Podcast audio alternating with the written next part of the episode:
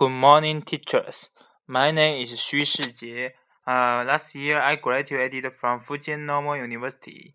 I majored in English. I majored in psychology and uh,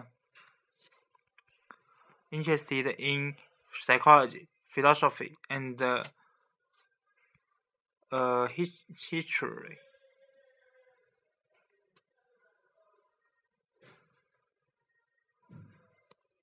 I decided to research cross-cultural psychology. Then it takes me two years to prepare myself for this for studying here.